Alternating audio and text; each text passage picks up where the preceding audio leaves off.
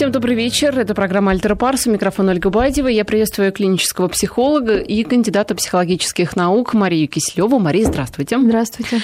А, наши координаты, еще раз напомню, 5533 – это номер для смс-сообщений. В начале слова «Вести» не забывайте. И «Вести», нижнее подчеркивание «ФМ» – это наш твиттер. Ну что, Мария, давайте начнем с Украины. А, последнюю неделю там ситуация обострилась. А, новостей приходит оттуда все больше. Это и, к сожалению, новости, которые говорят в том числе и о гибели мирных жителей. Это и расстрел троллейбуса, где более 10 человек погибли, и на, в конце прошлой недели в Горловке точно так же а, в остановку общественного транспорта попали снаряды. Бои за аэропорт Донецкий, контролируют его ополченцы. И что интересно, а, что касается аэропорта, то там а, нашли на поле боя у украинских солдат кассеты с проповедями. Проповеди оказались американских пасторов, которые говорят солдатам украинским о том, что вот они должны воевать, несмотря ни на что, несмотря на все тягости. И это, конечно, попахивает уже каким-то зомбированием, вот эта вот история. Mm-hmm. Наш корреспондент Владимир Снельников рассказывал о том, что ну, просто нечем уже солдат мотивировать, и уже доходит до таких э, крайних мер. А что это за история, по-вашему? А, я думаю, что вообще интересно, наверное, было бы разобраться, почему вроде бы раньше мыслящие люди как-то теряют свою индивидуальность и действительно очень легко могут попасть под влияние вот неких проповедей, как говорят, зомбирования. А, действительно, по-моему, там даже был сюжет некий, Сектанство когда... Даже да, ну это уже, да, то есть это а, а природа одна и та же. И вплоть до того, что, насколько я поняла, там когда украинских солдат берут в плен, они удивляются, что это не русские в прямом смысле да, вот слова, да, русские оккупанты, а их же сограждане, с которыми их заставляют воевать, потому что а, их, конечно, мотивирует именно а, то, что они воюют с агрессором, да, а не со своими а, гражданами своей же страны. Ну, вообще, давайте представим, что происходит с человеком, когда он оказывается, в, ну, с большинством людей, когда человек оказывается именно в ситуации вот такой нестабильности, неопределенности э, и давления такой пропаганды именно однобокой, э, вот когда человек находится один на один. Э, мы все понимаем, что, наверное, еще год назад украинцы о себе, наверное, как-то знали больше каждый человек имел некое представление, что есть его страна, а, какая она может быть в будущем.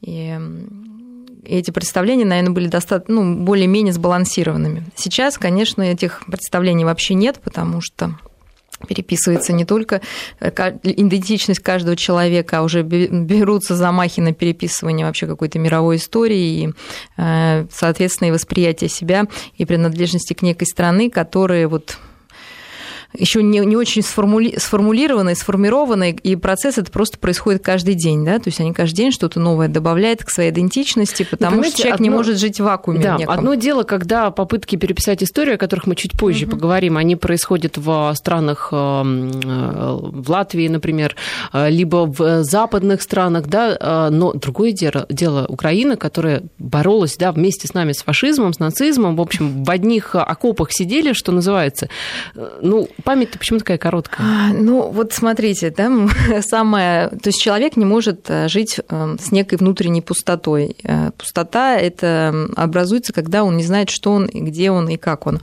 И раньше действительно долгое время Украина, ну, вообще, наверное, не было такого действительно в Советском Союзе деления украинцы, белорусы, русские, вообще это какая-то дикость. И человек жил просто как гражданин одной большой великой страны, которая ну, спасала мир от фашизма фашизма и освобождала другие народы. Сейчас эм, при этом э, нужно понять, что все равно где-то внутри каждому человеку, ну, как-то хочется, может быть, более отличаться от другого, либо уж совсем, да, вот слиться с другим. И вот, э, вот этот вечный конфликт нарциссический, я должен быть частью чего-то большого э, и, и как-то принадлежать этому большому, либо я должен быть сам по себе и подчеркивать свою индивидуальность, ну, каждый человек постоянно решает внутренне. И, конечно, Украина, у которой не было, и украинцы, у которых не было вообще какого-то стабильного периода, в который могла бы сформироваться именно украинская идентичность, э, очень э, уязвимы, скажем, к вот к этим вопросам, собственно, ты кто, да? Им хочется доказать, что украинец, он не такой, как русский, не такой, как белорус, что это что-то нечто особенное, и самый лучший способ доказывать это противопоставляя себя другим, потому что, ну, так мы устроены. Ну, то же самое ранее происходило, да и сейчас происходит а, со странами Прибалтики, которые, ну, с маленькими, да, странами, которые, в общем, от а, большого друга, под крылом которого они находились в Советском Союзе, отмежевались, и вот э, процесс Нет, происходит... Самое интересное, да, вот что происходит дальше, да, то есть эти люди борются за некую свободу, что те маленькие страны, да, что украинцы сейчас, то есть им кажется, что есть что-то большое, их подавляющее, и все будет счастье самое большое, когда вот мы от этого большого отсоединимся. Но самое интересное интересное происходит дальше. То есть отсоединяясь от большого, а почувствовать себя не удается, да, и получается вот реальный просто внутренний вакуум, в который вот, ну, засасывает человека, наверное, разрушает и человека, и страну, и какие варианты могут быть, да, либо присоединиться к чему-то другому большому, да, что они делают, да, вот, не замечая при этом, да, то есть, ну, да, мы говорим про Европейский Союз, и, а, конечно, где-то, наверное, они принимают эти новые нормы, а, потому что остаются и обиды, и месть вот к другому большому другу, и хочется как-то противопоставиться. А, вот. Но, с другой стороны, внутреннее ощущение вот этой незаполненности, чужеродности, оно тоже никуда не девается. А можно, наверное, задать вопрос, а вообще зачем, а, как в стране, ну, кому-то там присоединяться, да, а, и как-то, наверное, действительно было бы в идеале развиваться самостоятельно. Но тогда мы должны вообще вспомнить, как происходит этап формирования каждого человека от ну, рождения. Подождите, прежде да. чем мы о, о людях, давайте все таки о странах. Маленькие страны, да, они, отсоединившись от одного большого друга, сразу под крылышко ну, потому другого. что не было опыта, да. Так вот вопрос угу. в следующем. Ведь, угу. например, даже если посмотреть на Европу, европейские государства, ту же Швейцарию, маленькая да, страна, которая, в общем, считается такой, всегда держащей нейтралитет во всем. И много других примеров маленьких стран, но, тем не менее, ведущих а, все-таки маленьких, но гордых, что называется. Почему у них это получается? А, ну, потому что это долгий естественный процесс, а, наверное, совместного проживания и существования, и формирования вот этой идентичности, он проходил очень долго, да, потому что все имеет Э, для того, чтобы что-то образовалось, нужно время. Э, нужно время, э, причем такое стабильное время. Мы все сейчас можем вспомнить, как, что было в Европе, там, средние века, да, какие-то там были определенные процессы, о которых сейчас там не очень, может быть, им хочется да, вспоминать. То есть все то, что сейчас происходит в Украине, и, и наверное, в наших там многих отношениях, там уже давно пройдено, там была уже пролита и кровь, и вот эти все терки, притерки, они произошли уже. Вот, а нашим как бы хочется вот так раз и вскочить вот в этот... Особенно я сейчас не буду про прибалтийские страны говорить, там, она действительно немножко другая история, но здесь вот явно есть некая искусственность происходящего. А, Почему, опять же, есть а, потребность принадлежать? Вот сейчас все-таки мы какой-то, наверное, истории, потому что со, с, вообще с рождения человека он себя противопоставил, например, природе, да, в отличие от всех других живых существ. И в чем-то человек несчастен, потому что, являясь частью природы, ему постоянно приходится с ней бороться, как-то ее покорять, а, и, естественно, это делать легче а, в компании, да, поэтому человек животное общественное, ему пришлось объединиться и организоваться, э, чтобы лучше вот с этой природой ну, в то время бороться и выжить. И, собственно, отбор-то людей происходил так, наверное, естественный, тех, кто вот может жить в этом социуме, и сама потребность э, в принадлежать, она ну, просто является одной из базовых. Принадлежать к какой-то группе, принадлежать к чему-то. То есть кроме физиологических потребностей, чисто, ну, там, голод или сон, да, вот эта принадлежность, э, потребность принадлежности, она очень сильная и очень яркая. И она обостряется именно в те моменты, когда а, ну, человек чувствует свою уязвимость особенно ярко. Да? Вот, например, сейчас, э, когда идет война и когда какая-то нестабильность, э, наши психологические защиты ну, не могут нас защитить от той реальности, что каждый человек поодиночке, ну, вообще пылинка, беззащитная и беспомощная, и а, вообще-то ну, жизнь суровая вещь, и ну, выжить в одиночку не получится. И тогда остается один путь – это ну, присоединиться к чему бы то ни было. Да, получается, э, потому что противостоять... Вот и тут есть вот некая система да, государственная, а тем более, как вы говорите, там задействованы все возможные способы влияния на человека, и такие вот проповеди, и ограниченная информация, которая поступает по телевизору, да, и постоянное повторение того, что там Россия враг и оккупанты, и, там террористы и агрессоры вокруг. И человеку, Но, с другой то есть критика, стороны, да. Украина не а, маленькая, даже не маленькая Швейцария, это большая страна, где там ну, большая почти 50 страна миллионов. с людьми, которые сейчас чувствуют себя маленькими заблудшими детьми, и поэтому вот эм, выбирая между тем, что остаться одному в изоляции со своей точкой зрения противопоставить себя вот большинству, это намного сложнее, чем а, вот идентифицироваться вот с этим во всем бредом, который идет. То есть просто мы так устроены. А, более того, вот есть такой термин, как конформность, э, то есть Конформисты это оттуда? Ну, это да, ну, то есть это следование идеалам там группы, да, или вот большинства. И то есть у нас у всех есть, да, некоторая ее степень. Ну, конечно, в ситуациях, вот опять же, нестабильности, неуверенности в себе, непонимания происходящего, то есть человек становится более подвержен влиянию группы. Но не только, скажем, в таких сложных ситуациях, а, а в принципе. Человек вот это стадное животное, которое а, все равно предпочитает да, к берегу. Да, То есть вы говорите о том, что берегу. в условиях а, вот такой сложной ситуации, которая сейчас на Украине, зомбировать украинский народ намного проще. Проще, конечно, конечно, проще. А вот какие были эксперименты, чтобы понять, насколько мы люди ведомые? Да? Причем это производить, этот эксперимент проводился, естественно, в западном обществе очень индивидуализированно. А, значит, э, ну, знаменитый такой эксперимент, когда в темной комнате ну, испытуемого вызвали и говорили, что сейчас зажгется свет, ну, сейчас темнота, вы увидите световую точку, вот вам нужно а, как бы подать сигнал, что вы ее увидели, а, вот, потом она исчезнет, потом она сместится, исчезнет, и вот вам нужно будет оценить, когда она исчезла, тоже дать сигнал, и потом оценить, насколько она сместилась от первоначальной ну, от первоначального появления своего. На самом деле точка там никуда не двигалась, там были некоторые оптические иллюзии, и э, проводили эксперимент в следующих, как сказать, э, группах. То есть сначала это было индивидуально, каждый человек заходил, вот ему показывали, он оценивал. И тогда действительно, например, взяли там 10 человек, у всех были разные показатели. Да, на то на 2 метра, на 3, на 5, на 8, то есть они были разные. Следующее, э, этих людей завели туда группой. И тогда, естественно, там были подсадные утки, которые говорили некоторую информацию. И тогда вот этот результат движения точки, он был абсолютно усредненный. То есть люди говорили что-то близкое, да, мнению. склонялись к общему мнению. И это абсолютно не совпадало с тем, что было у них до этого. И потом после этого был третий как бы заход в эту комнату после вот этого группового, и человек заново должен был оценить точку, и у него все равно был этот усредненный результат. То есть не тот, который у него был, да, когда он был первый раз пришел, у него было его личное мнение, а именно тот, что сформулировала группа. И это вот люди ничего, ну, как сказать, не, не находящиеся в стрессе, не находящиеся под каким-то гнетом тревоги, паники и неопределенности. Тем не менее, мы все попадаем в эти ловушки, что нам легче своим пренебречь, принять чью-то точку зрения, а, чтобы а, ну, вот быть в группе и чувствовать вот эту принадлежность. То есть получается, что украинский народ, который зомбирует э, украин... Э, украинской мечтой, заманивает о Евросоюзе, это надолго?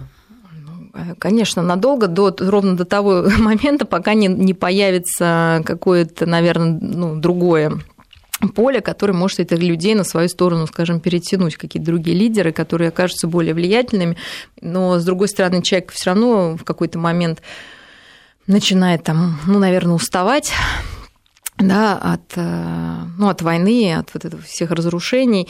И в, в такие моменты могут, конечно, некоторые э, позитивные лидеры, но воспользоваться этим моментом и как бы перетягивать на свою сторону. Но пока, мне кажется, условий нет для этого никаких, да, потому что все это пресекается очень сильно.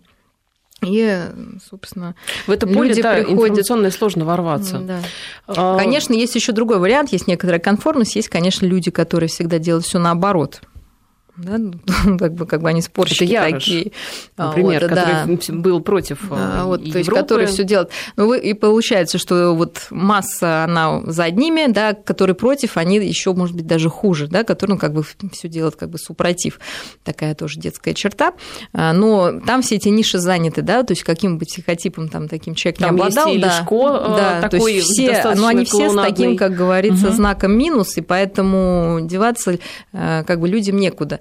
И остаться в меньшинстве, ну, это страшно, потому что это просто грозит, ну, реальным физическим уничтожением. Да потому да? что никто не позволит, никто не оставит Конечно, в покое Украину. Уже, вот поэтому людям страшно, и ничего не остается, как это же явление идентификации с агрессором, то есть здесь тот же самый механизм. То есть, чтобы э, психически выжить и физически выжить, тебе ничего не остается, как стать, ну, не начать поддерживать а, вот э, этих агрессоров и людей, которые допускают насилие и пропагандируют насилие, и потерять критику происходящему. Еще одни примечательные новости приходили на этой неделе. Они касаются уже восприятия истории. Приходили тоже они с Запада. Сначала Яценюк, будучи с визитом в Германии, заявил о том, что а, на самом деле Советский Союз а, вторгся в Германию, напал на нее практически.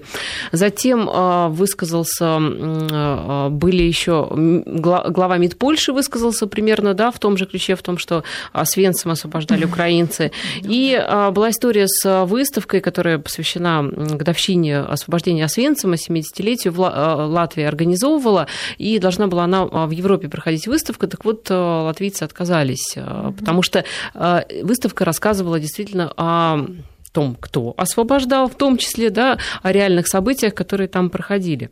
И э, вот эти попытки э, историю, даже не знаю, переписать, не переписать, э, как-то совершенно пересмотреть, зачеркнуть даже, я бы сказала, не переписать, а зачеркнуть реальную историю, и память выкинуть историческую, реальную из сознания, они о чем говорят? Это вот из той же серии зомбирования, я думаю, что в этом есть, наверное, ну, самый такой поверхностный смысл. Действительно, это переписать, то есть э, во-первых, на кого это обращено? Конечно, на людей необразованных, конечно, это молодежь, которая не знает, как, как это все было, и поэтому готова поверить э, любому там, да, высказыванию, если оно, если сказал это кто-то там старший, на их взгляд, умнее. Ну вот Яценюк, когда говорил о том, что э, Советский Союз напал на Германию, он, как вы считаете, в это реально верил, верит сейчас, да, или это, что называется, вот так под дурачка? Вы знаете, вот есть такое, да, внушение, сугестия, то есть то, то что сейчас происходит они пытаются, вот эти лидеры, внушить э, людям э, другим, да, какие-то факты некоторые, которые были интерпретации, назовем это так. Но э, без того, чтобы самому в это как-то поверить хотя бы насколько-то, внушить другому сложно. Поэтому Естественно, на уровне сознания он знает, что это подтасовка некоторых фактов, э, но в момент говорения, чтобы тебе поверили, ты должен сам с этим как-то слиться. Поэтому так, вообще человек сложно устроен. Да? Он может одной частью понимать, что это не так, но другой частью очень думать, что так оно и есть. Да? Такое то есть, как хороший актер, ты должен верить в то, что да, ты говоришь, ты значит, верить. Но самое страшное в этом в чем, что вот войдя в эту игру, можно поверить на 100%. Да? То есть сначала достаточно там 20 на 80 в пользу, ну, как бы, да, что ты понимаешь, что это не так, да, то есть 80%. Ты понимаешь, 20 – это вот ты подыгрываешь. Но если это практиковать часто, то, знаете, как вот самовнушение, оно может далеко зайти. То есть сначала Но... ты пытаешься убедить других, а потом ты сам уже в это да, веришь. Да, потом ты начинаешь сам это верить. Конечно, собственно, даже работа психолога во многом, когда ты там пытаешься людей поддерживать, ты поддерживаешь в чем то себя, и потом уже сам начинаешь в это верить. То есть это такая интересная штука, да, может человеком происходить. знаете, вот, вот но... э, пока далеко от этой темы не ушли, э, мнение из Петербурга, украинцы, как считает наш слушатель угу. Коля, украинцы все помнят, просто дело в том, что у власти кучка маргиналов, э, которые, ну, пользуются вот, а мы как раз хотим да, понять, почему люди, которые, как правильно, мы все понимаем, что они нормальные люди, все помнят и вообще это понимают где-то, да, в сознании, что это не так. А мы как раз вот и пытаемся сейчас здесь понять, почему эти люди подчиняются вот этой кучке маргиналов. Вот почему? Потому что невозможно им не подчиниться, потому что желание человека принадлежать к чему-то большему, оно выше, да, чем вот желание что-то доказывать. То есть ну, оно просто вот на весах выше в человеческой сущности своей. А более того, что это не просто такое, ну, опять же, мы сейчас вернемся, принадлежать, ну, я не знаю, там физический контакт какой-то иметь, ну, как дружба. Человеку важно разделять с кем-то ну, вот какие-то идеалы, какие-то позывы вот к чему-то там, да, посылы. Вот, ну, не может человек без этого жить, иначе его жизнь становится ну, бессмысленной и пустой, и это состояние намного страшнее, чем придерживаться вот таких вот страшных каких-то а, норм, да, как это было при нацизме, да, как огромная нация умных людей вдруг стала ну, фашистами да, там, или нацистами. Да. То же самое, потому что вот эту пустоту пережить и неопределенность это сложнее, чем принять любую идею, даже самую-самую ужасную, злую и агрессивную, и разрушительную. К сожалению, да, вот мы такие немножко ну, трусливые, наверное, существа, и но это не потому, что это украинцы или там это все так люди ну, устроены. И нужно иметь большое мужество, чтобы личное, как бы, чтобы этому противостоять. Но порой это единичные какие-то случаи, эти люди не могут изменить там, ход истории. Конечно, и во время э, там, войны с фашизмом, там, я представляю, что многие немцы понимали, что это все бессмысленно, да, и, ну, они, как ты не вырвешься из этой машины, да, уже тебе приходится просто следовать. А, ну, кто-то не следовал, машина. да. А, ну, а люди, а которые этому не следовали, от них сняты фильмы, потому что они вот единицы какие-то, да, которые смогли а, противостоять. Но, опять же, обычно они не выживали, поэтому они свои гены передать дальше не могут, да, деткам. Все равно остаются те, кто подчиняется, да, ну, так мы и устроены. Хотя вроде бы отбор-то должен действовать как раз в пользу сильных, сильных, ведь только сильный может противостоять э, идее нацизма, например, да, понимать, что это неправильно. А получается, ну, что он и гибнет. Конечно, он и гибнет, потому что с точки зрения просто продолжения человеческого рода всем все равно. Да? Мы должны понять космическое безразличие к нашим проблемам. Собственно, продолжению рода там нет какого-то деления украинцы, русские, белорусы. Есть некий э, вид человеческий, да, он должен в какой-то форме ну, сам себя воспроизводить. Кто это будет? Да? На самом деле в космосу и нашей Вселенной ну, ну, все равно, да, мы хотим думать, что там все как-то должны добрые быть. Это точно будет да. не самый толерантный. Вот это известно, мне кажется, всем уже.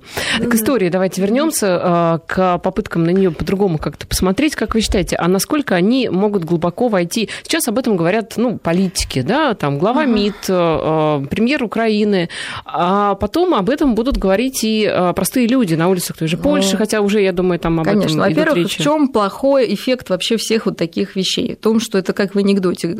Ложки нашлись, а осадок остался. Да? То есть э, все равно вот само это раскачивание вот э, каких-то аксиом э, и фактов, оно ну, приводит именно к раскачиванию в голове, да? потому что люди просто могут одно поменять на другое, но опять же по каким-то законам психики, да, если постоянно даже в какой-то негативной форме, ну, например, говорит, нет, такого не было, и дальше этот факт, да, как говорится, повторять, то все в голову входит, да, ну, опять же, на каком сугестивном уровне. Но кому обычно это войдет? Конечно, это вот молодым людям, опять же, повторюсь, которые малообразованы, которые, конечно, не хотят работать там или что-то такое делать, и ему очень легко ну, зацепиться за такие какие-то антигероические вещи и, собственно, начать ими жить и свою жизнь наполнять вот такими вещами. Собственно, все, что мы о себе знаем, это то, что нам рассказали наши родители, наши учителя.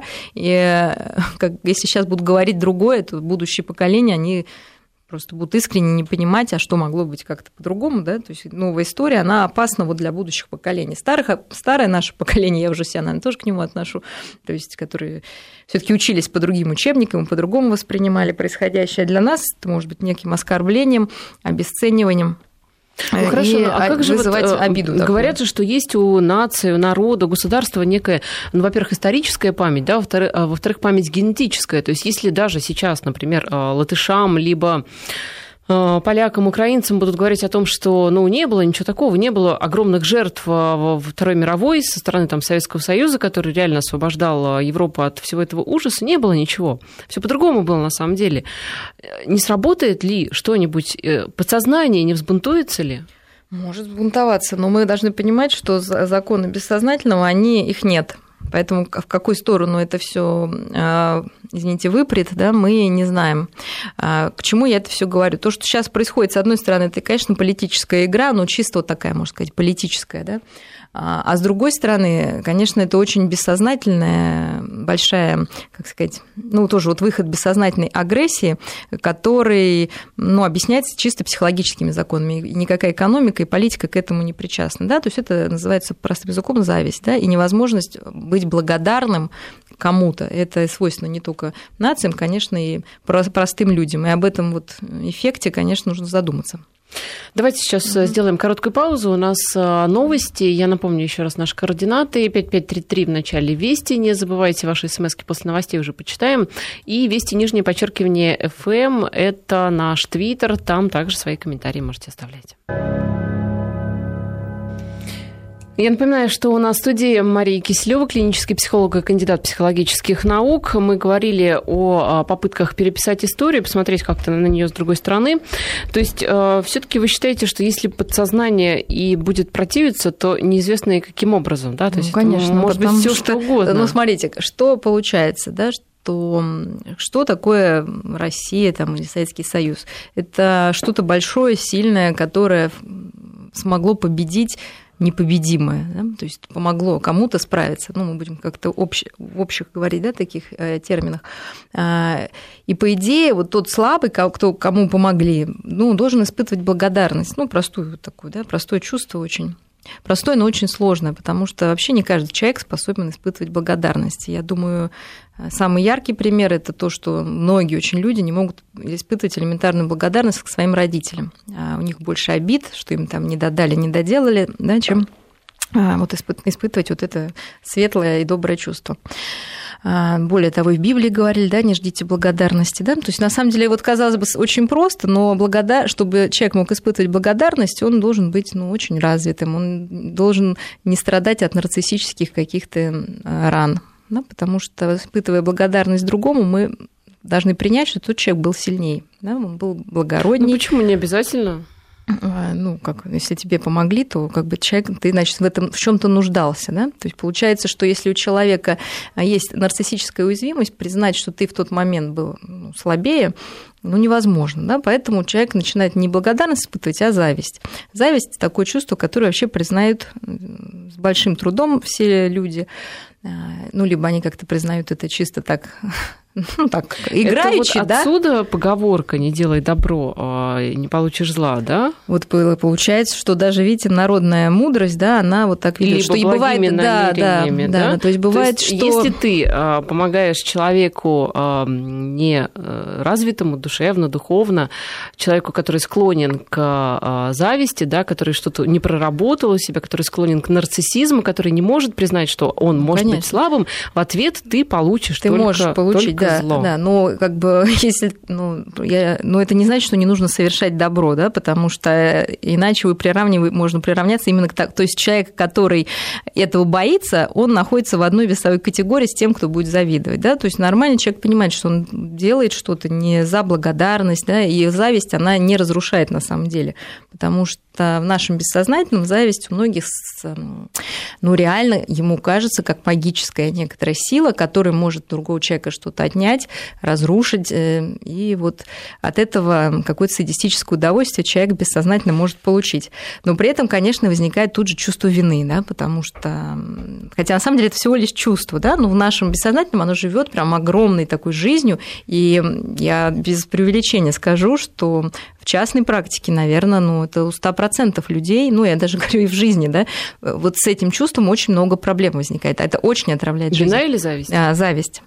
А люди, То есть работа э, с завистью, а она в состоянии очень... признаться, что они завидуют? Или а, Вы знаете, я еще раз хочу сказать, что многие могут сказать, но это часто на сознательном уровне. Ну да, я завидую, ну а что, как, конечно, да, но это белая зависть или что-то. То есть есть некоторое рациональное объяснение. То, о чем мы говорим, это такое очень глубинное чувство, и ну, его не так легко, скажем, даже в себе признать, уловить.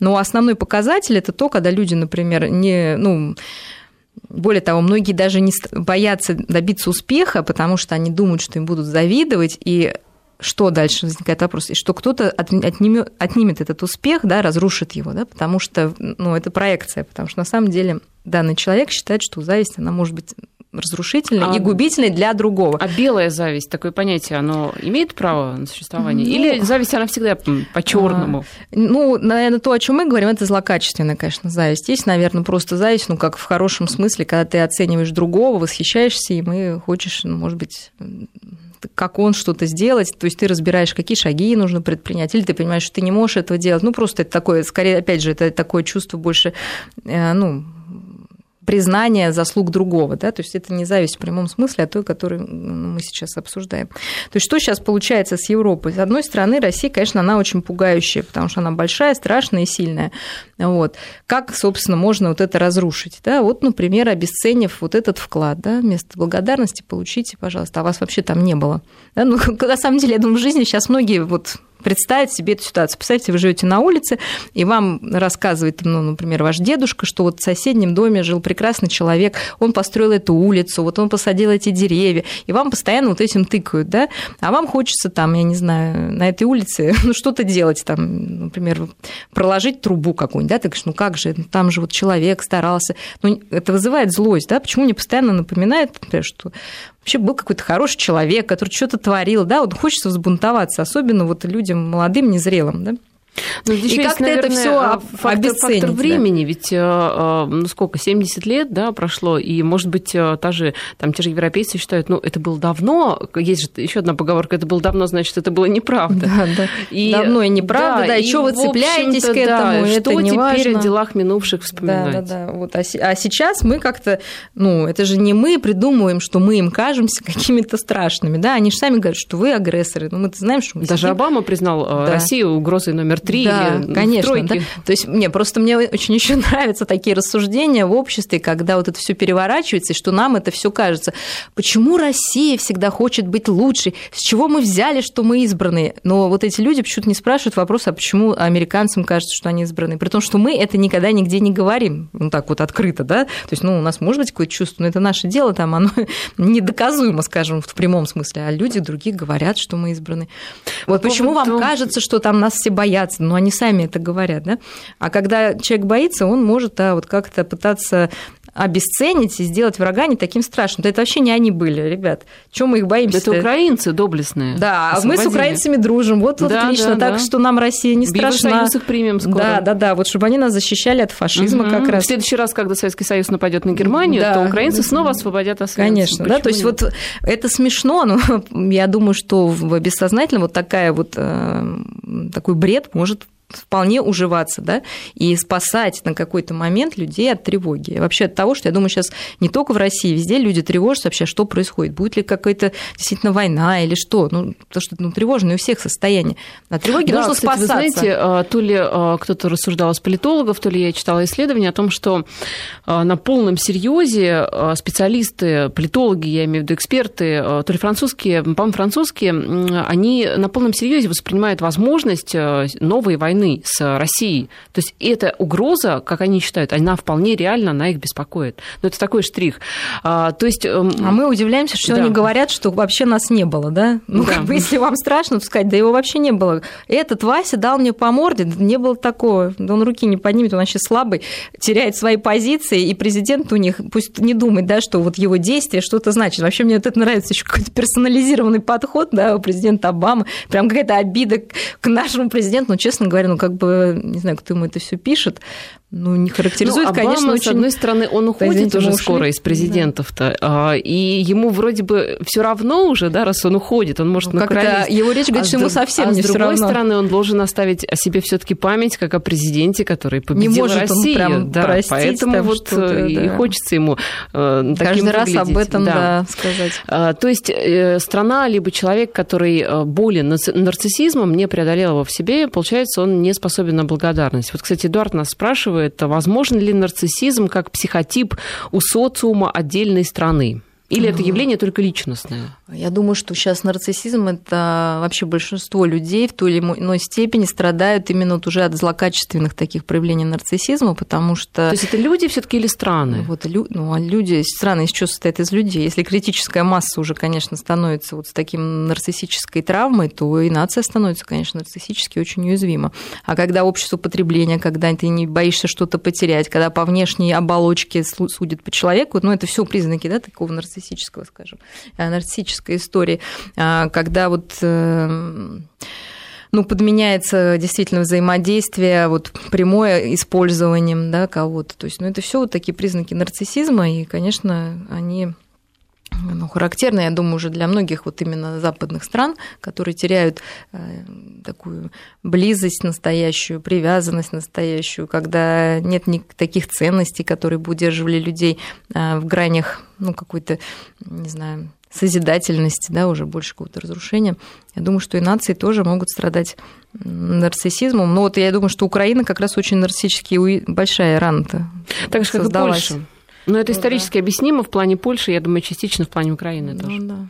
Э, из Иркутска спрашивают, почему мы самые рыжие. Ну, это прямая, да, цитата, видимо, почему все шишки на Россию, почему нам так не сладко живется. Ну, угу. почему мы большие, потому что, вероятно. Ну, мы уже говорили, да, что что есть две вещи, что человеку какие есть физиологические потребности, да, это поесть, соответственно, и, и что-то там, да, иметь, то есть это наши ресурсы хочется отнять. А второе, это, конечно, Э, сохранение вот этой идентичности или на вообще еще нужно куда-то всем девать агрессию. Нет, хорошо, да? подождите, Мария, угу. вот э, вы говорите, что э, раз там маленькие европейские страны опасаются нас на подсознательном уровне, да, соответственно, они будут и обесценивать в своих глазах. Хорошо, есть большой Китай, могущественный, с ВВП огромным, да, с экономикой огромной. Есть Индия, которая тоже активно сейчас развивается. Есть, ну, в конце концов, там даже Бразилия, которая ну, относительно, да, неплохо живет. Ну, есть э, маленькая, но гордая Япония, которая, в общем-то, она под США, но тем не менее. Так вот, почему не к боятся... Нам они? Почему Нет. они к нам привязались? Нет, да, а. почему не боятся Китая, например? Ну, я думаю, что там больше связи. Так, эм, я объясню, потому что мы, наверное, более независимы да, для них кажемся. Потому что вот Но нас китайцы, так просто... знаете ли, они... Не, ведь... Но, тем не менее, еще объясню, наверное, потому что те же китайцы, там вот с Индией все таки это отдельная, наверное, да, история. Э, там есть э, фактор такой материальной все таки выгоды, который преобладает. Это понятно очень всем, да, что если это выгодно, китайцы будут это Слушайте, делать. с нами это да. можно тоже строить экономически Нет, выгодные а отношения. мы, ребята, такие, что вот э, у нас еще есть некоторая, как говорится, загадочность которые вот никому не разгадать, я думаю, что нам тоже, да, поэтому вот эта загадочность, она пугает, что можно ли с нами строить отношения, ведь мы можем как-то и не строить их, даже если они там выгодны, там и политические, и экономические, да, потому что вот мы сами по себе, нас сложно, ну, поработить, нас сложно сделать зависимыми от чего бы то ни было, да, потому что, ну, такой мы народ, вот. поэтому я думаю, вот это именно и бесит, да, потому, вот эта независимость, поэтому когда мы идем на сближение, именно принимаем все вот эти условия, вроде как к нам относятся лучше, но на самом самом деле ну, не нужны мы им да, в нашей самобытности. Нужны только вот какие-то, как сказать, нивелированные, да, вот уже все, извините, кастрированные такие. Да, тогда отлично, мы вполне сойдем. Тот, тот, тот, тот самый Мишка, которому вырвали зубы и посадили на цепь, помните, да, из ну, пресс-конференции? Конечно, вот. Да. А, я напоминаю, что на студии Мария Кислева, клинический психолог и кандидат психологических наук. У нас сейчас короткие новости, и мы продолжим.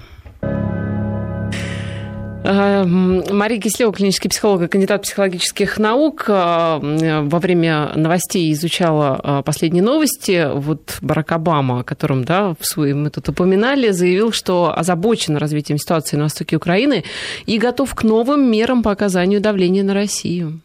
Но вот уже действительно... Готов, вот, да.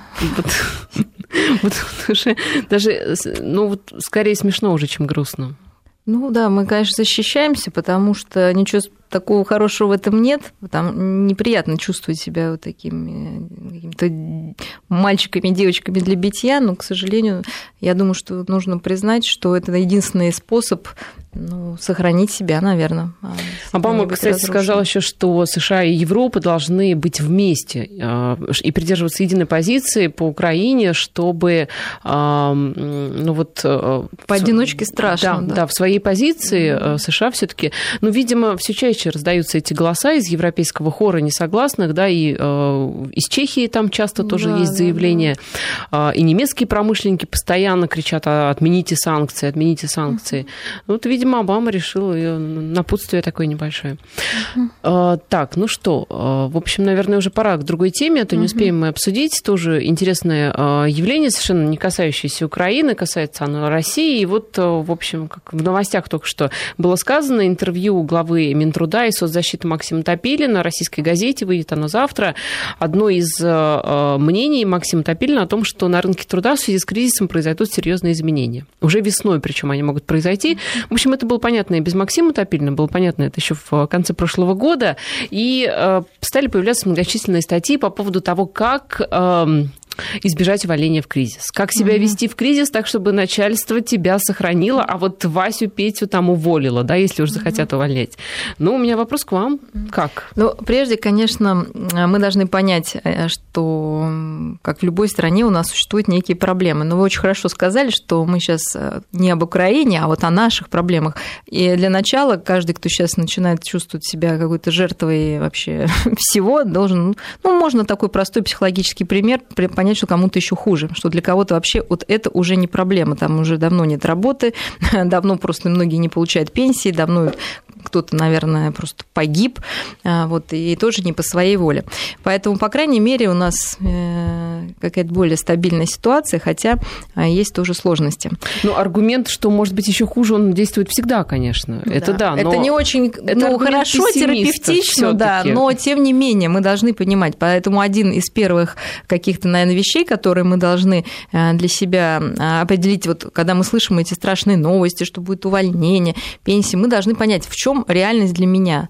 Я не уверена, что для большинства вот все вот это ну, как-то впрямую их касается. Мы же сами понимаем, что были уже не один кризис, но и все равно 90% людей, они как-то работают, да, 10 они вот действительно теряют эту работу, не могут потом найти, но тем не менее выживает, и мы сейчас говорим не о физическом выживании, а о психологическом, да, скорее выживании. Хотя некоторые о физическом, если увольняют главу семьи, у которой ипотека, а жена с детьми сидит, то извините. Ну, тем не ну, я не знаю, вы знаете в истории случай, когда кто-то ну, вот в, в современном, смотрю, современном мире умер да. от голода. Нет, ну, ну хорошо, нет. нет да, но мы говорим вот сейчас, да, что нам не грозит физическая угроза, нам грозит психологическое некоторое состояние неопределенности, а, состояние того, что наши, наверное, мечты и планы, которые мы строили, не сбылись или должны быть изменены. А, то, что приходится, да, меняться очень быстро и подстраиваться. Но я уверена, что найдутся люди, для которых этот кризис окажется, наоборот, открытием некоторым себя и некоторых горизонтов. Почему? Потому что когда долго идет такая вот стабильная какая-то одинаковая ситуация, а, новым, молодым, более шустрым, там, не знаю, более иногда даже интересным, а иногда и менее интересным, сложно влезть в эту структуру, потому что она уже вся сформирована, да, все. Ну, есть какое-то укрупнение. Когда все начинает трястись и рваться и по швам и как-то разваливаться, то многие, кто был, скажем, за горизонтом, да, и за гранью их возможностей было куда-то попасть, устроиться, у них, наоборот, открывается шанс. То есть меняется как вода в аквариуме, да, то есть идет больше обмен, и действительно люди, которые готовы работать, которые более, с большим энтузиазмом, наверное, подходят, которые ну, более приспособленные, могут что-то перетерпеть. Так, более конкурентная ситуация. Это ну, да, хорошо. Да, то есть да, она, она стимулирует людей к развитию, к тому, чтобы а, учиться, развиваться и себя. Самое главное, работать над собой. Поэтому уже говорили, во что вкладывать деньги. Вкладывайте в себя, если вы... Это не значит если, знания. Если еще не все потратили на да, телевизор, да, то да, вкладывайте в себя. Вот, э, и это не значит, вот я как психолог скажу, это не значит еще одни курсы там, я не знаю, языка или там что-то, хотя знания никогда не помешают. Одним из самых главных конкурентных преимуществ людей, естественно, является их способность э, вот, действовать именно психологические некоторые особенности. И, ну, и это работа долгая, требующая как э, материальных, так и каких-то моральных вложений. И, но она всегда окупается. всегда окупается, потому что э, на самом деле от вашего психологического состояния зависит очень много. И останетесь да на работе, кажется, да, или не останетесь. Всё, Ваше даже, здоровье, даже здоровье от да, этого тоже зависит. И взаимоотношения с близкими, потому что угу. можно потерять не только работу, а здоровье, да, друзей да, это и уже, семью. Это уже вот страшнее. это уже вашей власти. Да, поэтому... Мария, я предлагаю подробнее об увольнениях угу. и о том э, еще, да, об одном аспекте кризиса поговорить э, через неделю в нашей угу. следующей программе. Уважаемые слушатели могут вопросы готовить угу. и вернуться буквально да, на пару минут mm-hmm. к э, России Украине, вообще к ситуации mm-hmm. в мире. Интересное просто вот мнение от Романа, в частности. Он пишет, что зять мой из Италии одинаково боится и Россию, и Китай. На вопрос, почему боишься Китая, ответ такой. У них разрешена смертная казнь. Я говорю, а в США? А США не боишься? Там тоже смертная казнь есть. Впадает в ступор и начинает нести все подряд. Бред в голове. Это итальянец, да? Mm-hmm. И из Красноярска нам пишут, если представить, что Россию поработили, тогда не страшен ни Китай, ни Индия, ни Иран, потому что это шикарный плацдарм для порабощения мира. Поэтому за нас оцепляются. Наша страна нужна слабая и безвольная. Тогда и со всеми будет легче. Да.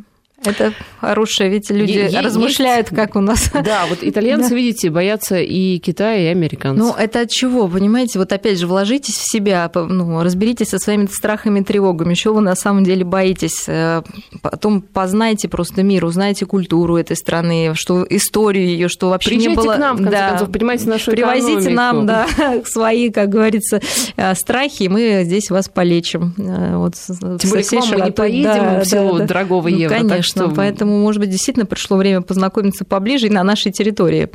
Вот, и понять, что мы не кусаемся, и вообще у нас такие же простые радости и мечты, как, наверное, у всех людей в мире. Чтобы... Вы знаете, очень интересно скажу, что сейчас я работаю с детками, и ну, мы там задаем, естественно, разные вопросы, и один из них, естественно, как о чем ты мечтаешь.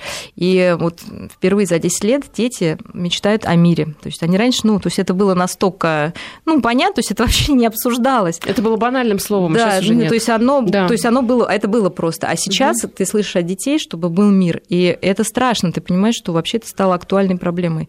Вот, и да. Давайте все-таки стремиться к миру и не перестанем бояться друг друга и будем больше доверять, наверное. Спасибо за разговор. Uh-huh. У нас в студии была Мария Кислева, клинический психолог и кандидат психологических наук.